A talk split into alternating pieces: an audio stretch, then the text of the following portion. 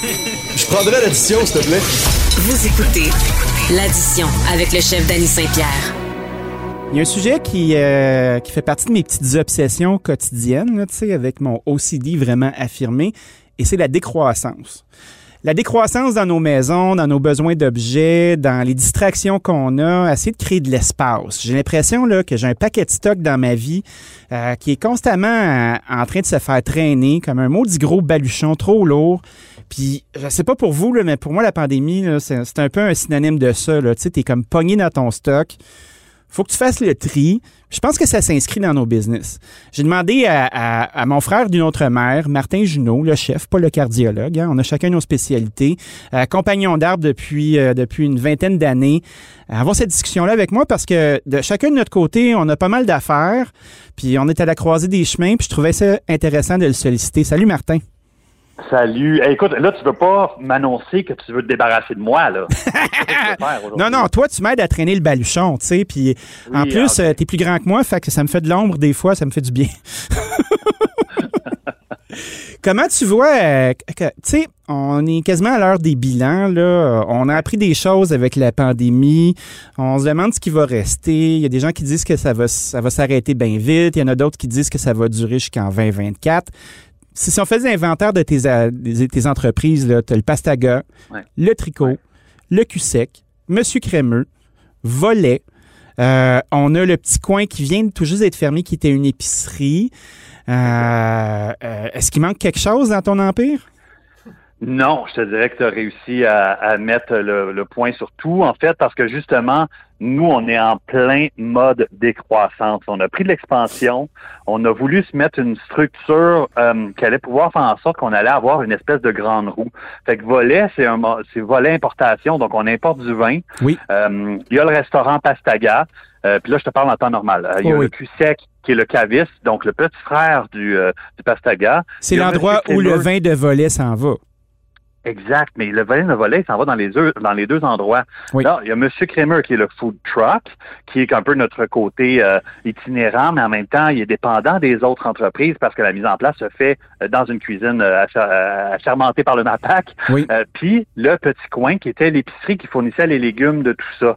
Maintenant, on a ajouté Tricot Principal, qui était un peu le côté, euh, ca- pas caviste, mais ca- café plutôt, un café ouvert deux jours où est-ce que on fait des sandwichs puis des plats pour emporter. Oui. Mais avec le début euh, de la pandémie, on s'est rendu compte qu'on avait trop d'assiettes à remplir. Puis, euh, il a fallu qu'on fasse des choix. Fait que le petit coin, pour nous, c'était rendu non seulement le moins rentable, mais on finissait par perdre des sous.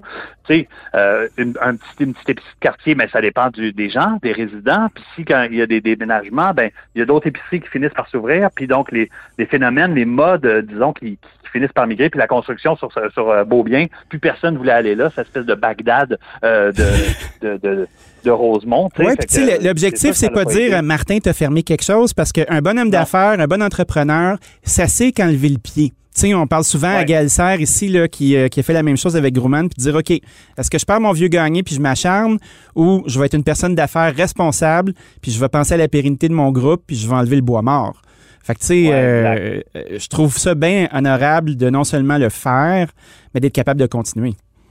Mais on peut pas se dire que ça a été un- une décision facile, tu sais, parce qu'on avait aussi, euh, tu sais, on connaît euh, le, le Time Out Market, on Oui. connaît aussi le Central, mais nous, on avait pris la décision d'aller dans un autre food court, celui de Rockland, le Oui. centre d'achat. Puis, ben, c'était le, le kiosque euh, boutique Pastaga, tu vois, on trouvait ça vraiment drôle. On était vraiment fiers de cet endroit-là. Oui. Puis, ben, c'était mauvais timing. Évidemment, avec la pandémie, il a fallu qu'on tire la plug là-dessus aussi. Fait la décroissance est entamée de cette façon-là, qui est claire et nette, mais le cul-sec aussi, euh, tu sais, on a décidé de tout mettre nos billes au même endroit, c'est-à-dire au Pastaga, fait que le cul-sec n'est pas en activité depuis bientôt un an. Oui. Le camion à crème glacée est dépendant de rassemblement, fait que ça, évidemment, c'est mis sur la glace aussi en ce moment.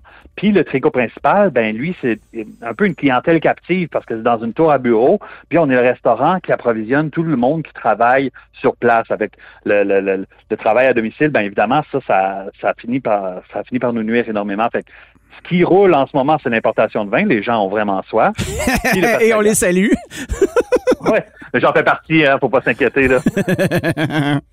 Mais euh, est-ce que les propriétaires de tes différentes bâtisses ont été conciliants?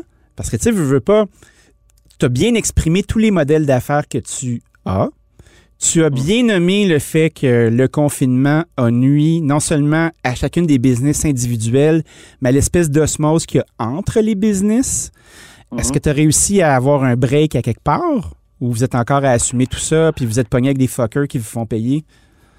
Il n'y a aucun fucker dans notre euh, dans notre entourage, heureusement. Bravo. Euh, frigo principal, euh, les gens, les propriétaires de la bâtisse sont hyper conciliants. On se sent vraiment bien appuyé. Euh, Puis tu sais, c'est pas juste on se sent soutenu par la clientèle qui est là pour nous plus que jamais, on dirait. On se sent soutenu par les divers paliers de gouvernement. Puis en plus, les propriétaires des divers éta- établissements, pardon, c'est c'est impeccable. Franchement, on a l'impression de vivre sur une espèce de bulle. On dirait que à ce niveau-là, les gens se tiennent plus que jamais. Puis ça, on en est vraiment fiers. OK, ben ça, c'est une belle histoire parce que t'es pas euh, t'es quand même un cas d'exception. Il y a beaucoup de gens qui ont de la misère avec ça, qui ont de la difficulté à aller chercher les subventions, qui ont de la difficulté à avoir la structure de non seulement opérer leur business avec un autre modèle d'affaires, mais qui n'ont pas le temps à la fin de la journée, puisqu'ils n'ont plus d'employés parce que c'est tellement pas payant, d'aller chercher les ressources. Je sais que vous êtes un groupe, tu sais, vous êtes tous mes amis, là, fait qu'on on s'entend. Il y a Alex Loiseau, il y a Louis-Philippe Breton, il y a Kevin euh, Formantin Ouais, qui, est, qui est votre maître d'hôtel. Euh, vous êtes quand même une, une belle gang. Est-ce qu'il y a assez d'ouvrages pour tout le monde dans votre groupe? Ben là, c'est sûr que moi, je passe beaucoup de temps sur l'importation de vin puis les divers médias. Oui. sais, moi, mon rôle, c'est de m'occuper de l'importation de vin, contact avec les vignons puis les clients, plus nous faire voir le plus possible. Louis-Philippe, lui, il a repris le contrôle de, de- de la, de la gestion puis de la comptabilité au quotidien. Alex est responsable de la mise en place au Pastaga. Euh, la, la structure de la cuisine en elle-même, ça part d'Alex. Puis Kevin, lui, bon, il continue de gérer la salle. En ce moment, on n'a pas à s'occuper d'une garderie, euh, donc les employés de salle et de cuisine. On a euh, on a réduit euh, au maximum. Puis tu sais, évidemment, je- je- je- j'en fais des blagues, mais c'est vraiment pas drôle. Il a fallu qu'on coupe plus de 80 90 de notre staff a été malheureusement euh, mis à pied, tu sais. Mais nous, on s'est remis les mains dedans, tu sais. T'es venu dernièrement au Pastaga, Ben oui. crème, tout le monde cuisine, tout le monde travaille. Fait qu'on trouve nos rôles parce que l'entreprise elle-même a changé. C'est pas la même chose de recevoir des gens, recevoir des invités tous les soirs, un restaurant normal, versus devenir un comptoir de plats pour emporter. Tu sais, tu le sais, c'est comme une complètement une autre une autre facette, puis de de faire en sorte que ce qui a été très difficile pour nous là, ça a été de OK, on accepte de se faire fermer au printemps euh, 2020. OK, on réouvre sous une autre formule avec d'autres paramètres pour l'été. Puis là, tout à coup, encore une fois, on se fait changer de direction puis on se fait fermer euh, la salle. Tu sais, nous autres, on est super, on est super euh, collaboratifs, évidemment, puis on comprend les, toutes les mesures sanitaires qui sont prises, mais notre but, c'est d'arrêter de se faire faire le yo-yo, premièrement, d'avoir une possibilité, tu sais, un peu plus de transparence. Parce qu'on a les informations en même temps que tout le monde. Tu sais, on peut pas avoir une ou deux étapes d'avance. On est dépendant euh, de ce qui se passe. Puis, ben, malheureusement, je passe le message comme ça. Tu sais, si on pouvait avoir un espèce de statut privilégié, ça pourrait être bien le fun. Ben, c'est clair, mais tu vois, la NABQ, qui est euh, la nouvelle association des bars du Québec, demande euh, depuis un bon bout que si on est pour être capable de réouvrir, de le dire une couple de semaines d'avance pour pas se ramasser avec une espèce de gestion de crise, entre guillemets, pour qu'on soit pas capable de contrôler l'influx de clientèle puis de se préparer correctement, puis juste de restaffer, parce que tu sais, veux, veux pas, tu le dis très bien, Exact. vous avez, vous avez droppé 90% de votre staff, tous les Mm. boss sont en train de travailler, chose qui est vous êtes des travailleurs, on se comprend, là, mais c'est pas Ouais. nécessairement dans la nature d'une entreprise qui a, qui a 5 ou 10 ans euh, d'avoir les fondateurs qui sont sur le plancher en train de grinder puis de passer à mop. Puis après ça, boum, là, tu réouvres, fait qu'il faut que tu retrouves 90% de ton monde. Est-ce que tu sens que le, le fait de justement avoir moins d'employés, ça va faire école dans, vos, dans votre gestion au quotidien? Puis quand on va pouvoir réouvrir, il va y avoir des choix qui vont être faits pour pas être justement condamné à réengager autant de monde. Oui, oui, oui, bien sûr. Ben, nous, déjà, on a fait peinturer l'été dernier Bitro au-dessus du Pastaga. Donc, Oh. on a un peu euh, dédramatisé l'effet haut de gamme euh, que le Pastaga offrait depuis maintenant euh, presque presque dix ans. Oui. Fait que, tu sais, notre but, c'est de faire en sorte qu'on avait besoin de moins de monde en cuisine, moins de monde en salle. Mais c'est quoi? De toute façon, on revenait vers les gens qui travaillaient avec nous, puis ils n'étaient pas intéressés de travailler. C'est ça, pouvaient hein? avoir soit des conditions de, de vie qui les qui leur conviennent complètement, c'est-à-dire la, la, PCU puis toutes les aides gouvernementales devenaient plus intéressantes pour eux avec leur temps libre. Puis d'autres, de toute façon, qui ont juste changé de branche, qui ont fait comme, regarde, de toute façon, la, la restauration, pour moi, c'était temporaire. J'ai décidé de faire autre chose, puis je m'en vais.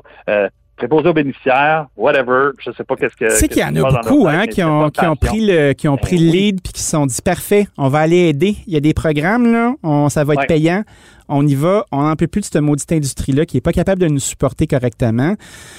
Est-ce que tu sens que, est-ce que tu sens justement en mettant bistrot au-dessus du nom, en délestant certaines activités qui étaient moins rentables, euh, que à la fin le groupe va mieux se porter?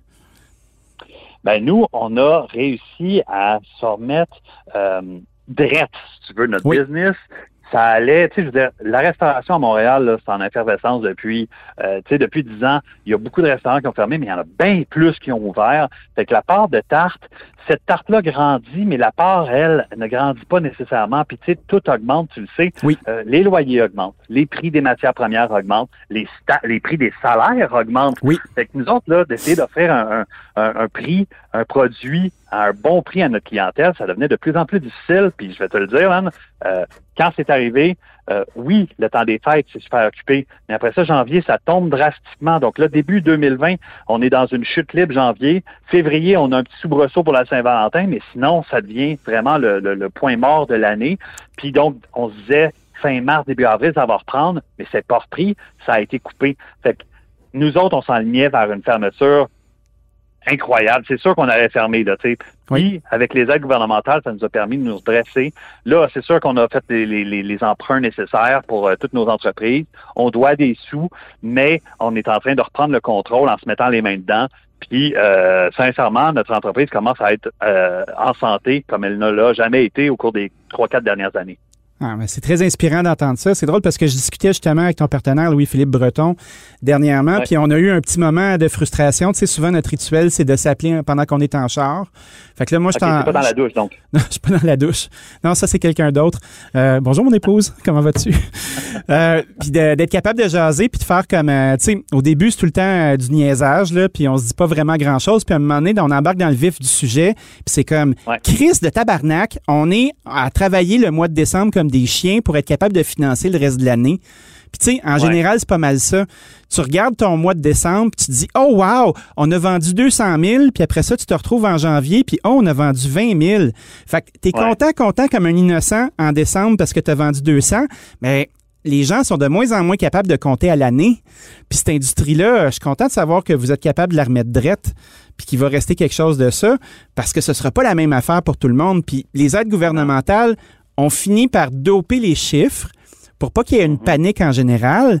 Mais à la fin de la journée, là, ce 50, 60, 200 000-là, va falloir que tu leur payes.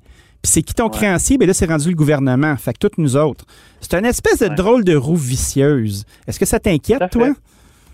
Ben, non, ça m'inquiète pas vraiment. J'ai l'impression qu'on va finir par trouver une solution. J'ai l'impression que ces mesures-là vont s'assouplir avec le temps. Euh, est-ce que le gouvernement est mieux être payé ou mettre des entreprises en faillite. Évidemment, ils vont choisir d'être payés, mais donc à quel prix? Est-ce une possibilité de négocier éventuellement s'il y a des, difficultés? Je pense qu'il va y avoir une certaine ouverture. Euh, enfin, je me croise les doigts. Moi aussi. J'ai l'impression qu'on va réussir à s'en sortir, mais eh, je veux dire, il va falloir que les gens continuent à se tenir. ce que j'entends, moi, en ce moment, c'est oh, on a tellement hâte que vous réouvrez pour venir vous voir. Hein. c'est pas ça qu'on veut notre besoin. On a besoin que tu nous aides maintenant. On a besoin que tu aides la restauration en général maintenant. Pas d'attendre une éventuelle utopique réouverture des restaurants. Tout le monde est beau, puis on passe à, on passe à autre chose ça reviendra jamais comme c'était auparavant, j'ai l'impression. C'est officiel. Nous, on est en train de changer notre vision.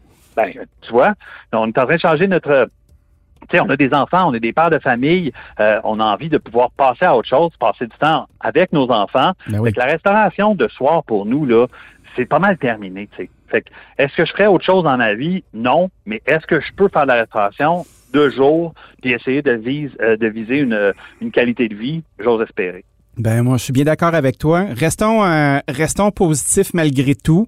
Euh, je sens que votre modèle peut faire école. Vous avez pris une situation de merde, vous avez fait quelque chose de beau avec.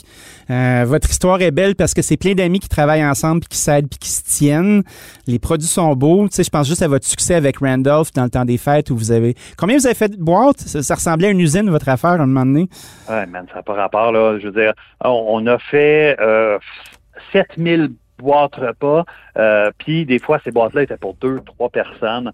Euh, wow. je, je dis pas qu'on a soigné puis, qu'on a fait des coups de circuit à chaque fois. Euh, on a une bonne moyenne au bâton, mais on a eu quelques échecs. On essaie de s'en sortir. Je veux dire, on a quand même la seule chose qu'on n'a pas, c'est le contact avec le client. Oui. Dernièrement, on a entendu l'histoire d'horreur avec Jérôme Ferrer à la Saint-Valentin. A des gens qui n'ont pas eu leur boîte.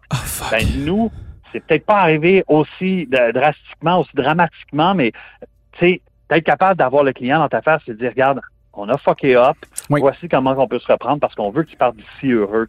Sais, eux autres, ce qu'on ont vécu, c'est une insatisfaction du début à la fin. Puis tout ce qu'on peut faire, c'est essayer de réparer les pots cassés. Puis ça, c'est ce qui nous manque, c'est ce contact-là. Fait que j'ose espérer qu'on va pouvoir continuer de bénéficier de l'ouverture des gens puis ben continuer de bénéficier de leur envie de manger, de leur gourmandise, parce que c'est vraiment ça. On a besoin du soutien des clients en ce moment, puis on, essaie de faire notre possible là-dedans. Là. C'est pas toujours évident, mais je pense que ça va bien. Messieurs, dames, vous avez bien entendu mon frère de notre mère, Martin Genoux, vous dire d'aller au restaurant, peu importe le restaurant, d'y aller, puis dépenser vos sous que vous avez euh, dans les poches parce que vous n'avez pas été à Punta Cana.